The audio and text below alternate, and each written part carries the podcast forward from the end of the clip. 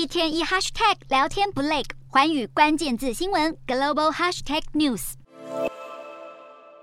这节的寰宇大话题要来关注到美国国防部发布的中国军力报告。美国国防部在二十九号的时候向国会递交了长达一百九十六页的年度中国军力报告，详述中国军事发展以及对外作为。检视的期间就是二零二一年整年度。报告当中也花了不少的篇幅在谈论台海情势，指出中共去年加大对台湾的外交、经济、政治以及军事施压，在台海的挑衅以及破坏稳定行。为呢是变本加厉，包含着增派共机侵扰台湾防空识别区，更频繁的进行夺岛演习等等。报告也指出了中共对台湾有一系列的军事选项，可行性还有风险都不一。那么主要其实就有四大可能的行动。第一个可能的选项就是海空封锁，这个就包含了切断台湾重要的进口来源，逼迫台湾投降，并且也会伴随大规模的飞弹攻击以及夺取台湾外岛。另外，中中共也可能同时对台湾发动电子战、网攻和资讯战，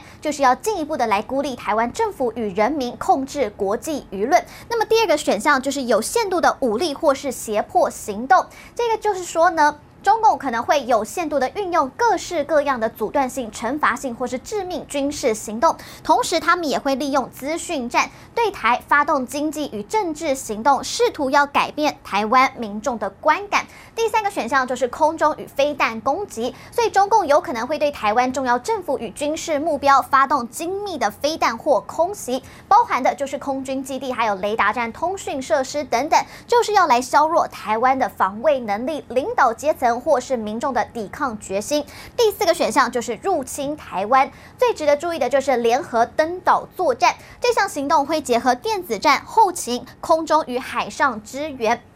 突破或是围绕。整个绕开台湾的海岸防御，抢滩之后，在台湾的西海岸会建立作战能力，再来夺取关键目标或是整座岛屿。不过报告当中就强调了，中共虽然是持续的打造与演练全面入侵台湾所需的能力，但是大规模的两栖入侵是数一数二复杂而且困难的军事行动，不只是会耗损中共武装部队，也会引发国际的干预。即使登岛成功，在种种的因素之下，对台到发动这样子的两栖入侵。其实将会对中共领导人习近平带来巨大的政治军事风险。另外，这份报告当中就还指出了，习近平他是计划在二零四九年的时候要打造世界级的军队。中国目前其实拥有全世界最大的海军阵容，所以他们具备三百四十艘的军舰和潜艇，还有就是他们有全球第三大也是区域最大的空军部部队，就拥有超过了两千八百架的军机，其中大约是有两千两百五十架的战机。